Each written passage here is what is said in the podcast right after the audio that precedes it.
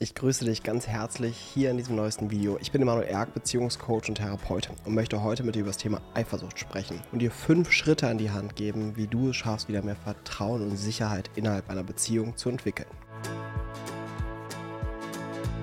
Bevor es gleich mit dem Video weitergeht, habe ich hier noch eine kleine Einladung für dich. Denn auch in diesem Jahr biete ich wieder die Ausbildung zum Beziehungscoach an. Das heißt, wenn du vielleicht mit meiner Arbeit resonierst und selber schon mal überlegt hast, dass du gerne in diesen Bereich Coaching oder Therapie gehen wolltest, aber noch nicht genau weißt, wie, ist das vielleicht genau die Einladung, auf die du immer gewartet hast. Vor der Ausbildung veranstalte ich auch in diesem Jahr wieder am 19. März einen Intro-Day. Der ist vollkommen kostenfrei und es ist wie so ein Einführungstag, wo du die Arbeit genauer kennenlernst, wo wir einen Beispielprozess durchgehen, wie funktioniert Beziehungscoaching eigentlich ganz genau und was erwartet dich in der Ausbildung. Ausbildung. Also wenn du merkst, hm, ich habe eine Resonanz zu diesem Beruf und möchte das mir vielleicht gerne anschauen, melde dich einfach kostenfrei an. Du findest den Link dazu hier unter diesem Video. Und jetzt viel Spaß mit diesem Video. Bevor wir mit den fünf Schritten beginnen, lass uns erstmal generell darauf blicken, was ist Eifersucht erst überhaupt. Weil wenn wir das nicht verstehen, machen die ganzen Schritte im Nachhinein nicht so viel Sinn. Du musst erstmal den Grundmechanismus verstehen. Die meisten erleben Eifersucht einfach nur als ein Gefühl, was auftritt auf das Verhalten meines Partners.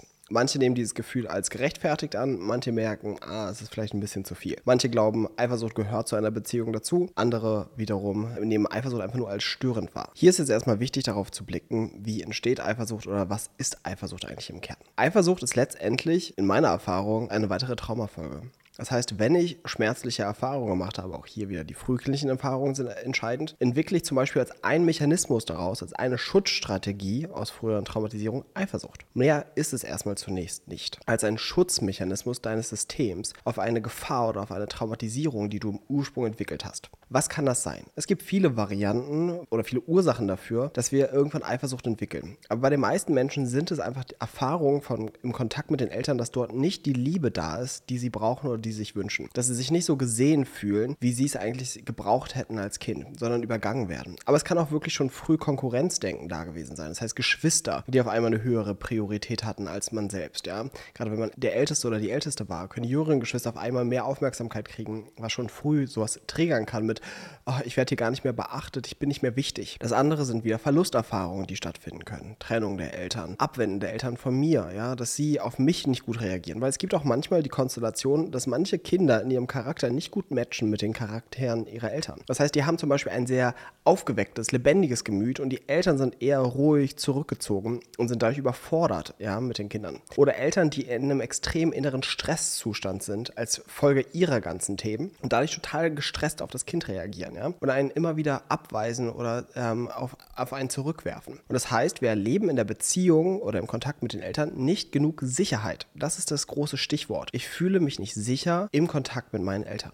Ja, sie achten nicht darauf, mir Sicherheit und Geborgenheit zu geben in dem Maße, wie es für mich notwendig ist. Und dann beginne ich Schutzmechanismen zu entwickeln, um mit dieser Unsicherheit, die ich dort erlebe, umzugehen. Und nochmal, für Kinder kann das sehr so subtil sein, was Unsicherheit bereits bedeutet. Es kann zum Beispiel solche Sachen sein, wie, dass man viel zu früh in den Kindergarten gegeben wurde ja, sich dort eigentlich nicht wohl gefühlt hat, nicht sicher gefühlt hat, die Eltern einen da aber nicht rausgeholt haben. Und die haben es vielleicht nicht mal böse gemacht, die mussten halt zur Arbeit, ja. Aber eine frühe Fremdbetreuung ist wieder ein Gefühl von, ich fühle mich hier unsicher. Oder frühe Fremdbetreuung kann auch schon früh zu den Großeltern gegeben worden sein, so etwas als Beispiel sein. Das heißt, es ist hier einfach nicht sicher mit meinen Eltern, ja. Oder eine Instabilität der Eltern, dass die nicht stabil sind in ihrem Gemütszustand, in ihrer emotionalen Resonanz auf mich. Ja?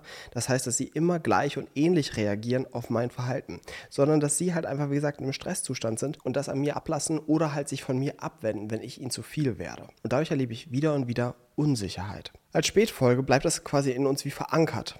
Ich kann nicht vertrauen.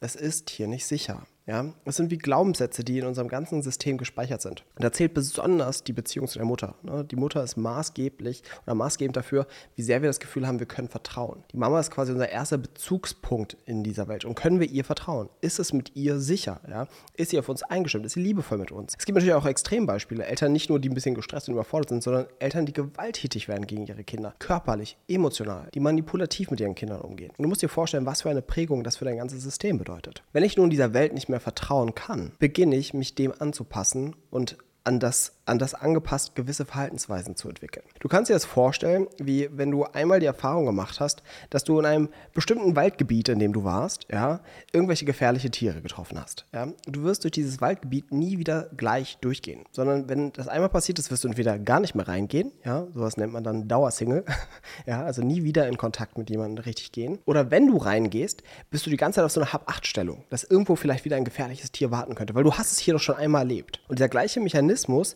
passiert in Beziehungen. Das heißt, wenn ich in der ersten Beziehung zu meinen Eltern diese Gefahr erlebt habe und hier ist es nicht sicher, werde ich genau mit der gleichen Brille und mit dieser gleichen Aufmerksamkeit in die neue Partnerschaft gehen. Das heißt, ich bin total wieder in so einem hohen Erregungs- und Stresszustand, sobald ich mal jemanden näher komme und mir jemand wichtig wird. Und dann beginnt sofort diese Thematik mit, was macht er? Will er mich hintergehen? Ist es hier gefährlich? will er mich nur betrügen. Ich habe immer diese Perspektive und diese Brille auf jemanden. Und das ist nicht verwerflich, sondern das ist einfach ein Schutzmechanismus. Wenn ich einmal durch dieses Waldstück gelaufen bin und irgendein böses Tier mich in Popo gebissen hat, ja, dann werde ich ewig aufpassen, wenn ich durch dieses Gebiet laufe. Das heißt, das ist erstmal nachvollziehbar. Deswegen ist Eifersucht als Schutzmechanismus nachvollziehbar. Das Problem ist nur, dass du dir vorstellen musst, dass du als Kind durch diesen Wald gelaufen bist.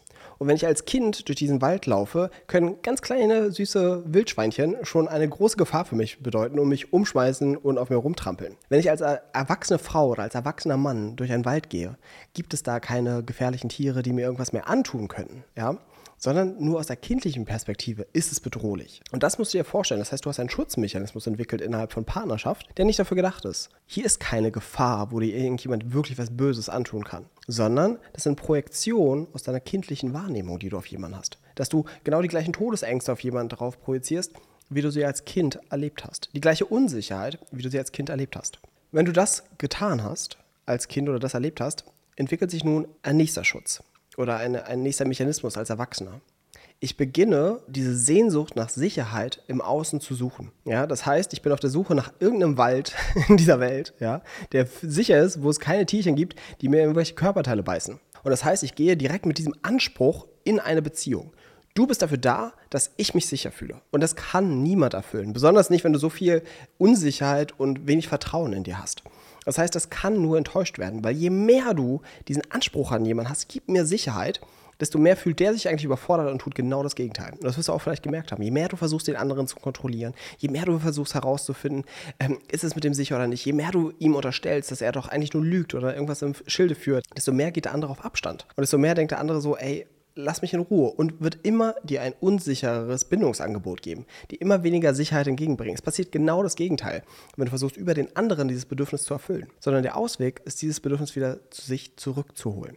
Aber das werden wir jetzt einmal strukturiert Stück für Stück durchsprechen. Besprechen wir nun die fünf Schritte, die zu mehr Vertrauen führen innerhalb der Partnerschaft. Mit dem ersten Schritt haben wir eigentlich bereits begonnen. Es ist wichtig, die Ursache herauszufinden. Das heißt, wenn ich diese Thematik habe von fehlendem Vertrauen, von fehlender Sicherheit, von starker Eifersucht in Beziehung, muss ich herausfinden, wie hat sich das im Ursprung geprägt. Ja, also was sind meine früheren Erfahrungen, durch das ich heutzutage diese Eifersucht habe? Was sind meine früheren Erfahrungen, die dazu geführt haben, dass ich das Gefühl habe, ich kann nicht vertrauen? Die Welt, Partnerschaft, Kontakt ist nicht sicher. Also wer hat im Ursprung dieses Vertrauen in mir kaputt gemacht? Was ist genau mir passiert? Und was habe ich da erlebt? Wie war das eigentlich für mich? Was hätte ich eigentlich gebraucht zu diesem Zeitpunkt? Denn eine, eine riesige emotionale Erlösung ist, wenn alles innerlich auf den Platz kommt weil dieser Vorwurf, der eigentlich da ist in der Eifersucht oder dieses gibt mir Sicherheit wieder zurückkehrt, da wo es hingehört, nämlich an die Eltern. Die waren verantwortlich dafür, dir Sicherheit zu geben.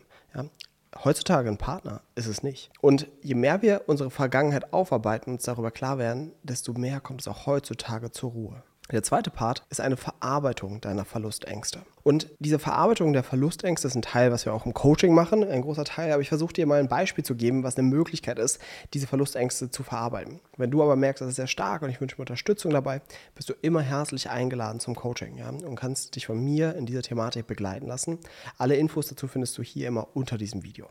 Nun, wie gehst du mit diesen Verlustängsten oder diesen Gefühlen, die auftreten, um? Der wichtigste Part ist, nicht mehr reaktiv zu werden, weil das ist das Problem bei Eifersucht. Ja, wenn ich eifersüchtig bin, fange ich immer an, meine eigene Unsicherheit auszuagieren nach außen. Und was ich damit meine ist, ich fühle mich innerlich unsicher und beginne dann beispielsweise dem anderen einen Vorwurf zu machen oder in den Rückzug ge zu gehen, auf den anderen Sachen drauf zu projizieren, dem anderen Sachen zu unterstellen oder wütend und aggressiv zu werden. Das heißt, ich vermeide das, was eigentlich in mir auftaucht und richte es nach außen. Diesen Vorwurf, du musst mir Sicherheit geben, ja, wodurch ich mich kein bisschen sicherer fühle. Das Verarbeiten der Ängste oder der Gefühle, die auftaucht, würde eigentlich bedeuten, mal an der Stelle bei sich zu bleiben. Zu merken, der andere tut etwas und es wird aktiv in mir. Ich merke, tauchen Ängste auf, Gefühle von Wertlosigkeit, von Gefühle von hier ist es nicht sicher, Gefühle, ich kann mich auf niemanden verlassen, Gefühle von Einsamkeit und mal für einen Moment da bleiben, fühlen, atmen, das Wahrnehmen in deinem Körper. Schauen, welche Bilder tauchen dazu auf, welche Erinnerungen tauchen dazu auf. Bei dir bleiben. Und dann, wenn du es schaffst, und so kommen wir zum dritten Schritt, nicht mehr reaktiv auf den Partner loszugehen in dieser Thematik, sondern dich daran zu zeigen, dass du teilst, was eigentlich in dem Moment aufkommt. Nicht zu sagen, mit wem schreibst du da? Warum tust du das? Warum hast du keine Zeit für mich? Ja? Sondern beschreiben, was sind die Aufgaben, was vielleicht auch deine Erfahrungen sind, wodurch du so Probleme hast zu vertrauen. Was vielleicht die Verletzungen sind, die du im Leben erlebt hast. Was in deinem Körper passiert, ja, was du wahrnimmst. Dass du das wieder in Kontakt bringst. Dass du dich darin zeigst. Und hier ist auch ein wichtiger Part. Ich würde dir ans Herz legen, mal das nachzufragen, von dem du am meisten befürchtest, dass es passiert. Das heißt, meistens, wenn ich mit Eifersucht zu tun habe, ist Eifersucht ein meist, zumeist sehr stark mentales Gefühl. Das heißt, ich erzeuge mir Gefühle von Eifersucht, in denen ich mir Fantasien baue. Ich sehe zum Beispiel, dass er sich nett mit jemandem unterhält und dann baue ich mir diese Idee, dass er die viel besser findet und dann eines Tages mit der, keine Ahnung, irgendwie auf die Bahamas durchbrennt und da ein so viel glücklicheres Leben als mit mir führt und so weiter. Und was du mal machen kannst, sind diese Geschichten, die du dir in deinem Kopf baust, zu zeigen. Das heißt, mit deinem Partner in Kontakt zu gehen und sagen, hey, weißt du, ich habe so die Idee, dass du die irgendwie so toll findest und dann willst du mit der irgendwo durchbrennen, auf die Bahamas. Und also wirklich mal wortwörtlich auszusprechen, was da in deinem Kopf ist. Und mal nachzufragen, stimmt das? Ja? Also sichtbar werden in diesen Projektionen, sichtbar werden in all diesen neurotischen Gedanken, die in mir stattfinden. Aber hier kommt ja die größte Herausforderung. Gefühle von Schuld und Scham die aktiv werden. Und das wirst du merken, ist die Hauptbarriere, warum du immer eher eifersüchtig oder wütend reagierst, als zu zeigen, was wirklich da ist. Weil da eine tiefe, tiefe Scham drin steckt. Ja, eine Scham dafür, dass es dir geht, wie es dir geht. Aber ich möchte dich hier an der Stelle beruhigen. Es ist normal, was du erlebst. Normal für die Erfahrung, die du im Leben gemacht hast. Und du brauchst nicht gleich alles offenlegen, was in dir ist, sondern taste dich da vorsichtig heran. Und nimm das wahr, dass du merkst, ah, da tauchen so Schamgefühle auf, da taucht so eine Selbstverurteilung auf. Aber dass du darin Stück für Stück sichtbar werden kannst. Und so kommen wir zum vierten Schritt. Wenn ich die Sachen für mich durchgegangen bin und bearbeitet habe, kann ich auch mehr in den Austausch gehen und zeigen, was ich brauche. Also mich in meinen Wünschen innerhalb einer Beziehung zeigen. Zum Beispiel, wenn dein Partner fünf Tage in der Woche am Abend immer mit seinen Jungs unterwegs ist oder was auch immer macht, aber du merkst, ich möchte jemanden, mit dem ich mehr Zeit verbringe, dann ist das etwas, was du teilen kannst, wo du in Kommunikation gehen kannst. Dass du sagen kannst, was brauche ich, um mich sicher zu fühlen in einer Beziehung. Ja?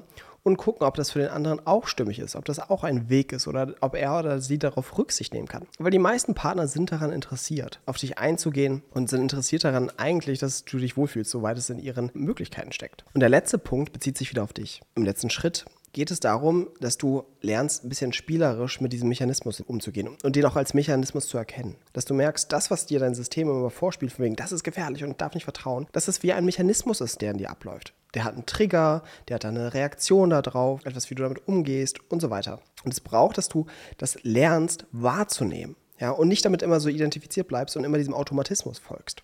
Und was du dann immer merken wirst, ist, dass Aktivitäten deines Partners dich in innere Unsicherheit und Notzustände bringt. Und dass du dann merkst, du versuchst aus dieser Not rauszukommen, durch diese Eifersucht, durch diesen Vorwurf, durch diesen Rückzug. Aber dass es gesündere Wege gibt, sich wieder sicher in dir zu fühlen. Also ein Beispiel sind Atemübungen, körperliche Bewegung, Austausch, in Kontakt gehen. Ja, alles sind Möglichkeiten, wie du wieder Sicherheit in dir findest. Und so bekommt dein System Stück für Stück ein Update und merkt, es ist heute nicht mehr diese Gefahr wie damals. Es ist nicht mehr die gleiche Unsicherheit wie damals. Zum Ende wirst du mir vielleicht einen Satz sagen und der wird lauten, ja, aber Emanuel, mein Partner, der macht wirklich Sachen, die sind nicht okay. Also da, da, kann man nicht anders als eifersüchtig sein. Und das ist einfach vollkommen normal in diesem Kontext. Das kann sein. Aber Eifersucht in einem erhöhten Maß ist nie normal. Normal in Anführungsstrichen weil wir einfach eine Überreaktion zeigen für das, was im Außen passiert. Es gibt keinen Mann, keine Frau dieser Welt, die wirklich etwas Bedrohliches tun könnte,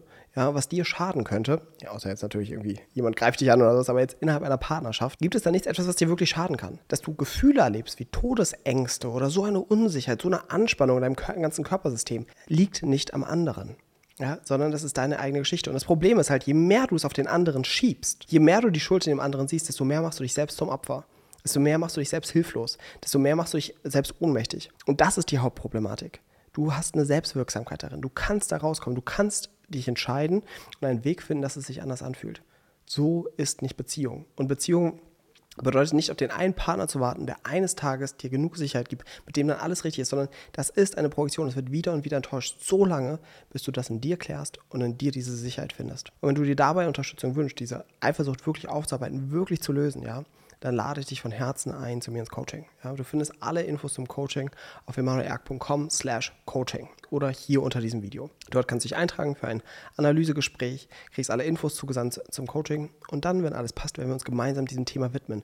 Wirklich das Aufarbeiten, die Ursprungserfahrung dazu, die Verlustängste, die Traumata, die zu dem Ganzen geführt haben, sodass du anfangen kannst, ein neues Bindungsverhalten zu entwickeln und so eine Partnerschaft dir aufzubauen, voll Sicherheit, voll Geborgenheit und das ohne den perfekten Partner, ohne dass er oder sie immer alles richtig macht, ja? Und dass du nicht immer wieder und wieder angetriggert wirst. Und das kann ich dir nur von Herzen wünschen, ja, diese Erfahrung in Partnerschaft zu machen. Wie gesagt, alle Infos dazu findest du auf emanuelerg.com slash coaching. Ich freue mich, dass du das Video bis zu Ende angeschaut hast und auch hier nochmal der kleine Reminder zum Intro-Day für die Ausbildung zum Beziehungscoach. Also, wenn du dazu eine Resonanz spürst und diese Themen dich interessieren und du merkst, ich möchte Menschen selbst in diesem Bereich begleiten, Singles oder auch Paare, dann könnte diese Ausbildung genau das Richtige für dich sein. Also, melde dich einfach kostenfrei an, spür dort rein, schau es dir mal an und vielleicht werde ich dich in diesem Jahr ausbilden zum Beziehungscoach. Alle Infos zum Intro-Day findest du wie immer hier unter diesem Video oder auf emanuelerg.com slash intro-day.